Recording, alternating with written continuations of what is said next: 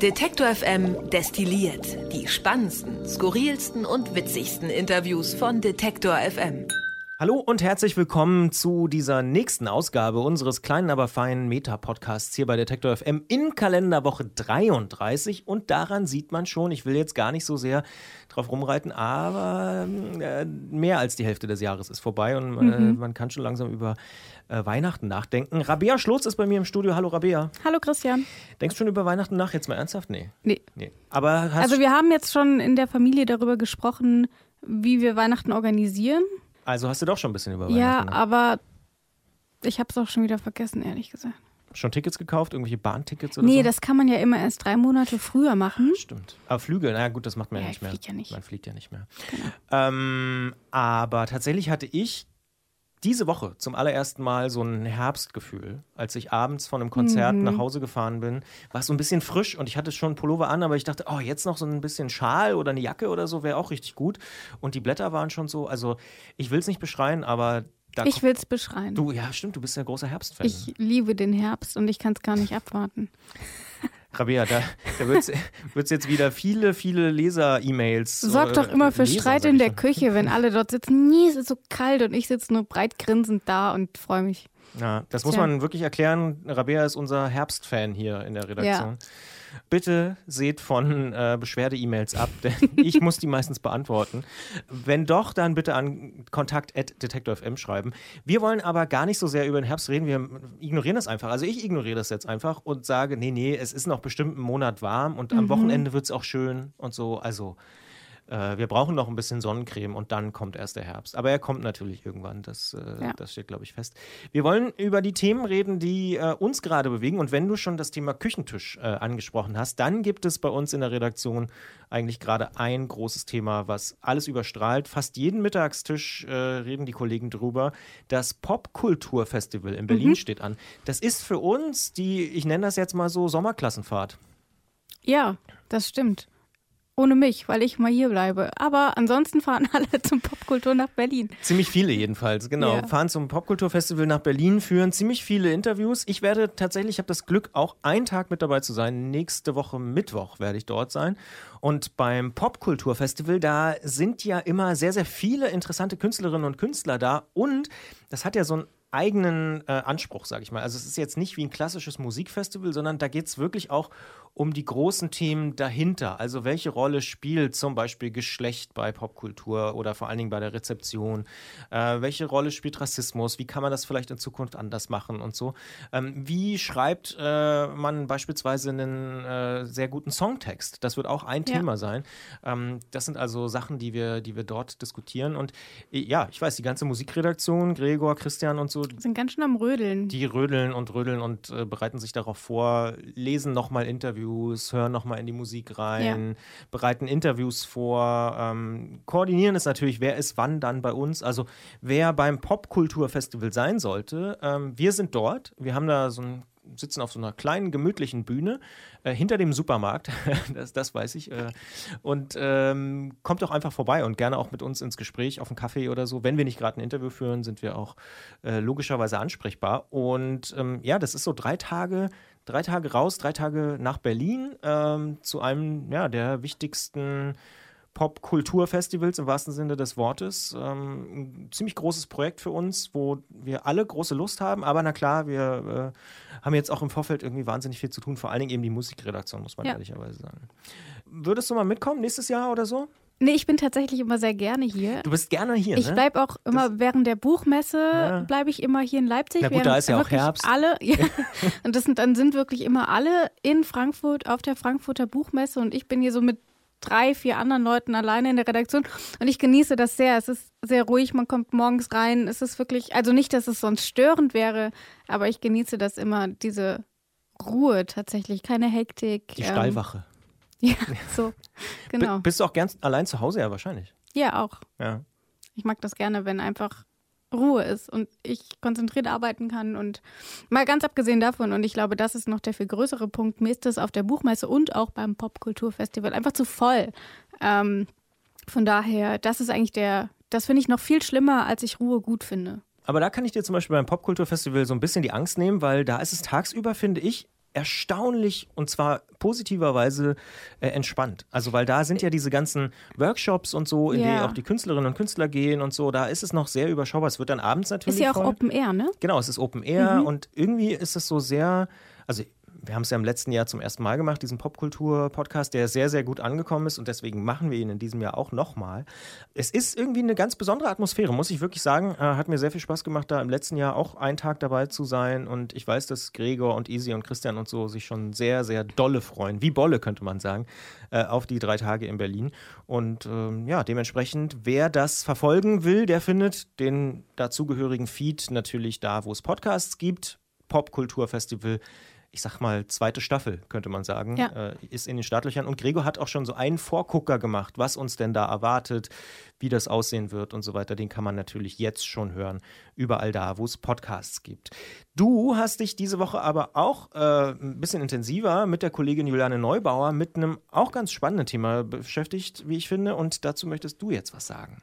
Genau, denn in unserer Serie Die Summe der einzelnen Teile habe ich mit Juliane über Clusterwohnungen gesprochen. Das ist quasi, wenn man Was nicht zur nur, Hölle ist das? Ja. Genau, man also es ist quasi die WG, aber aufs, auf Lebenszeit oder zumindest mal für Erwachsene, sage ich mal. Denn ähm, anders als eine WG sind Clusterwohnungen eben nicht normale Wohnungen, wo dann zufällig Leute zusammen drin wohnen, sondern diese Wohnungen werden direkt für das Zusammenleben von unterschiedlichen Menschen konzipiert. Das heißt, es gibt Räume, in denen man sich zurückziehen kann. Es wird aber eben auch bewusst sehr viel äh, Wert auf Gemeinschaftsräume gelegt, auf ähm, vielleicht auch Gemeinschaftsbäder, die aber trotzdem, wo jeder seine eigene Nische hat. Also die werden direkt so gebaut. Und häufig ist es eben auch so, dass das Ganze tatsächlich längerfristig angedacht ist. Also dort ziehen dann Senioren, die alleine sind, aber gerne Kinder im Haus haben, ziehen dann zu jungen Familien. Man hilft sich gegenseitig. Also da treffen ganz unterschiedliche Konzepte aufeinander. Und eben anders in der WG ist es dann eben auch häufig so gedacht, dass man dort auch wirklich lange, vielleicht sogar bis zum Lebensende drin wohnt. Es gibt einige Bereiche, da hat man tatsächlich lebenslanges Mietrecht.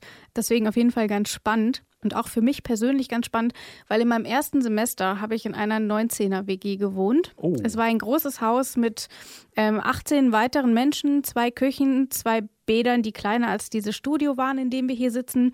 Ähm, und davon waren 15 junge Männer, die zum Großteil das erste Mal nicht mehr zu Hause gewohnt haben. Herzlichen Glückwunsch. Und vier junge Frauen, äh, die auch alle überwiegend nicht äh, das erste Mal nicht zu Hause gewohnt haben. Das heißt, es war eine reine Katastrophe.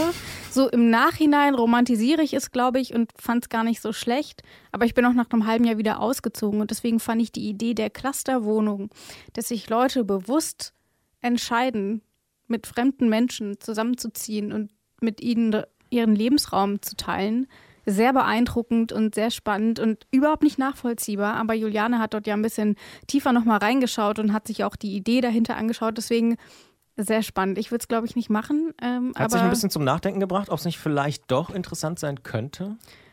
Ich habe tatsächlich kurz drüber nachgedacht, bin dann aber trotzdem zu dem Schluss gekommen, dass das für mich persönlich nichts wäre. Also wir hatten es ja eben schon, ich bin gerne alleine zu Hause. Ich ja. brauche keine anderen und schon gar keine vorerst fremden Leute in meinem Wohnraum.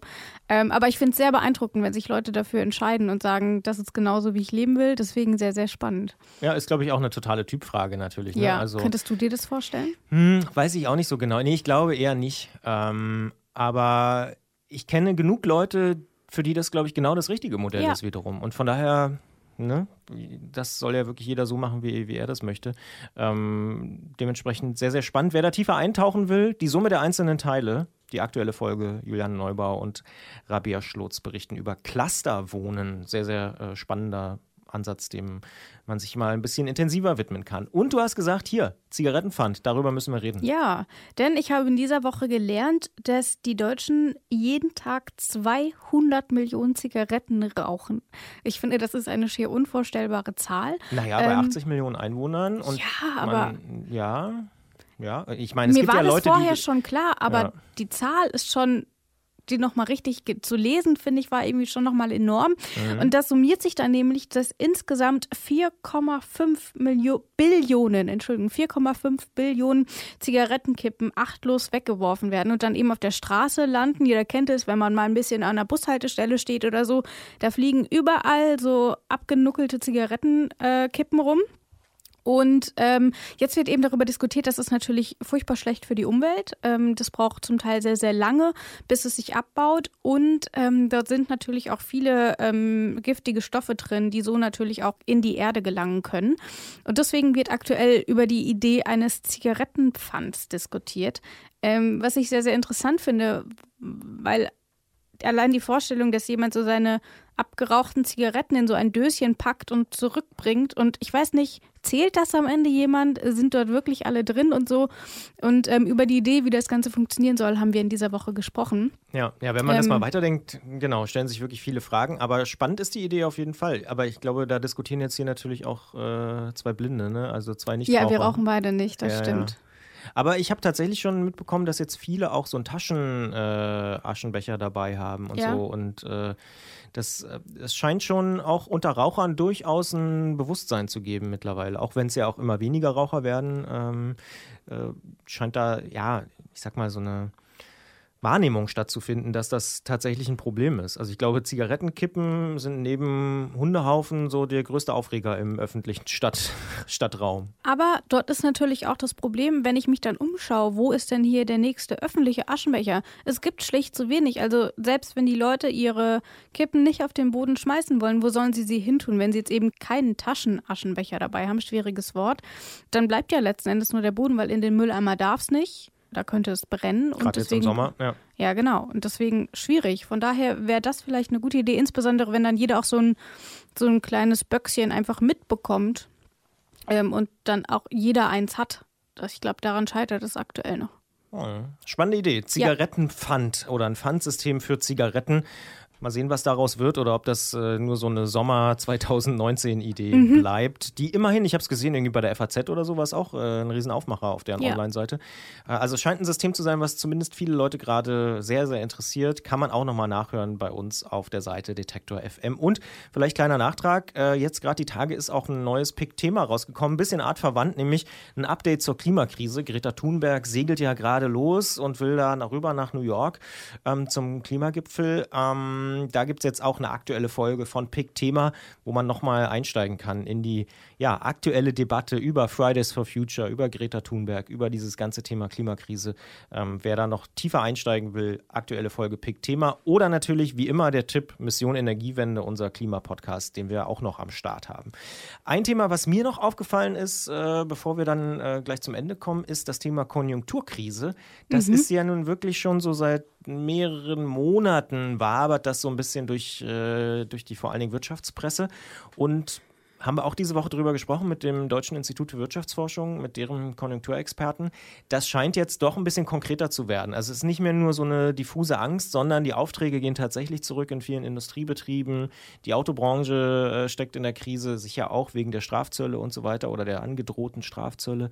Ähm, und natürlich wegen dieser ganzen, äh, ich sag mal, Dieselprobleme, die sie sich da teilweise auch selbst geschaffen haben. Aber hast du Angst vor einer Konjunkturkrise? Also, dass da jetzt wirklich nach, weiß ich nicht, acht, neun Jahren ging es ja nur noch bergauf nach den Lehman-Pleiten, aber dass, dass da jetzt was kommt, was irgendwie größer werden könnte, wo wir vielleicht drei, vier, fünf Jahre äh, einen echten Abschwung erleben? Ähm, ich glaube schon, dass das für viele in Deutschland tatsächlich schlimme Folgen hätte. Ich bin mir aber noch nicht so sicher, wie ich persönlich damit so in Berührung komme. Also dadurch, dass ich das schlicht nicht kenne. Ich bin noch nicht so super alt ähm, und ich habe die Finanzkrise zwar mitbekommen, aber damals hatte ich schlicht kein eigenes Einkommen und nichts. Ähm, von daher fehlen mir da aktuell noch so ein bisschen die Bezugspunkte, muss ich ehrlich zugeben. Könnte auch gut sein, äh, jetzt wo du es so sagst, äh, dass das tatsächlich die erste Konjunkturkrise ist, wenn es denn eine wird und nicht nur eine kleine Delle, die vielleicht in ja. einem halben Jahr wieder vorbei ist, weil sich dann doch irgendwie alle wieder, ich weiß nicht, Brexit irgendwie in Wohlgefallen aufgelöst hat und Trump auf einmal vernünftig geworden ist. Aber es könnte ja durchaus sein, dass es so die erste Krise wird für die Generation Y oder Generation Z, ja. die eigentlich direkt aus dem Studium raus ist und immer lief es nur blendend, jedes Jahr besser und so. Dementsprechend bin ich auch gespannt, was da passiert. Ähm, es ist aber schon auffällig, wenn so der Arbeitsminister sagt, ah, hm, wir müssen da mal was machen für Kurzarbeit und so. Also ja. man scheint da schon sich Sorgen zu machen und ja auch konkrete Gesetze äh, in der Hinterhand zu haben, wie ist man jetzt das dem begegnet. Arbeit der Zukunft Gesetz. Ja, diese Benennung der Gesetze, das ist äh, Ja, vielleicht auch nochmal ein, eig ein eigenes Thema. Das gute Kita-Gesetz, Genau. äh, Arbeit der Zukunft Gesetz, wie heißen sie noch alle? Naja, davon gibt es auf jeden Fall, das scheint auch so ein Trend zu sein in, äh, im Berliner Betrieb.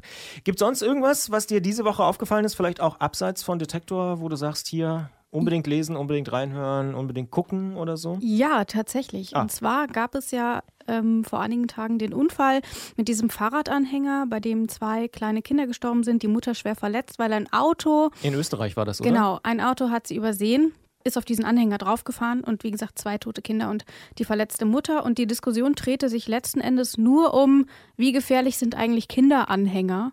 Ähm, und wirklich durch die weg auch bei vielen österreichischen Medien, teilweise auch bei deutschen Medien. Ähm, und da habe ich gerade heute auf dem Weg zur Arbeit nochmal einen Artikel gelesen von diepresse.com, wo diese ganze Absurdität dieser Debatte irgendwie nochmal aufgegriffen wird. Fand ich sehr spannend. Also ich habe ja auch lange Automobil betreut, ähm, bin großer Fan von allem, was kein Auto ist, muss man auch sagen. Betreust du auch Ähm, den Antritt, den Fahrradpodcast? Genau, bin ich zumindest so ein bisschen involviert. Du machst das ja mit Gerolf. Und ähm, deswegen fand ich diese Diskussion darüber furchtbar absurd. Es hat mich sehr geärgert. Und heute nochmal diesen Artikel gelesen, der das so ein bisschen auf den Punkt bringt. Deswegen sehr spannend, kann ich nur empfehlen. Absolut. Und da kann ich äh, direkt spontan äh, anknüpfen. Es gibt äh, eine Antrittfolge, ähm, wo wir uns auch mit der Sicherheit von Fahrradkinderbeförderung beschäftigen, Ja. wo genau diese Frage auch gestellt wird. Ist das sicher? Äh, ne, weil man hört leider ja doch immer mal wieder, dass es so Unfälle gibt. Aber Schuld ist ja meistens nicht der Kinderanhänger, sondern, Sondern das das, Auto. Auto. Und das kann man auch nochmal nachhören. Ich weiß es jetzt gerade nicht aus dem Kopf. Entweder Juni oder Juli-Ausgabe oder vielleicht sogar Mai, aber auf jeden Fall dieses Jahr 2019, Frühjahr 2019 im Antritt. Jens Klötzer, der äh, Technikauskenner aus dem Tourmagazin, hat nämlich selbst ein Kind bekommen und sich auch überlegt, wie kann er das denn am sichersten transportieren? Und er sagt, der Kinderanhänger ist da eigentlich nach wie vor die beste äh, Idee, weil die haben ja auch zum Beispiel so Überrollbügel und solche Geschichten. Das hast Ja. du zum Beispiel nicht, wenn du dein Kind vorne auf, dem, auf der Sattelstange irgendwie mitnimmst oder solche Geschichten. Ja, gut, das dürfte Ja. wahrscheinlich noch die Naja, dem, unsicherste Variante sein. dementsprechend empfiehlt er das. Äh, also wer sich damit nochmal genauer beschäftigen will, Antritt, der Fahrradpodcast oder eben, du hast es gesagt, die Presse. Äh, Punkt .com müsste .com es gewesen hat auch sein. einen Ja. Artikel geschrieben über diesen ja, tragischen Unfall äh, mit dem Kinderwagen. Ich sage an dieser Stelle vielen Dank, Rabea, dass du da warst. Gerne. Ich muss in einem Punkt sagen, ich hoffe, dass es nicht so schnell Herbst wird. Äh, ansonsten, Ich mache jetzt was und ich sag für euer Popkulturfestival, Ah. damit ihr da nicht im Regen sitzt, Ach. gönne ich euch noch eine Woche bisschen Sommer. können es nicht auch drei sein? Nein. Danke dir, Rabea. Da wären wir nicht einer Meinung, aber ansonsten wünschen wir beide ein schönes, entspanntes Sommerwochenende. Tschüss. Wer unsere Arbeit regelmäßig unterstützen und damit für mehr Programm sorgen will, findet uns auch bei Steady. Alle Infos auf detektorfm.steadyhq.com.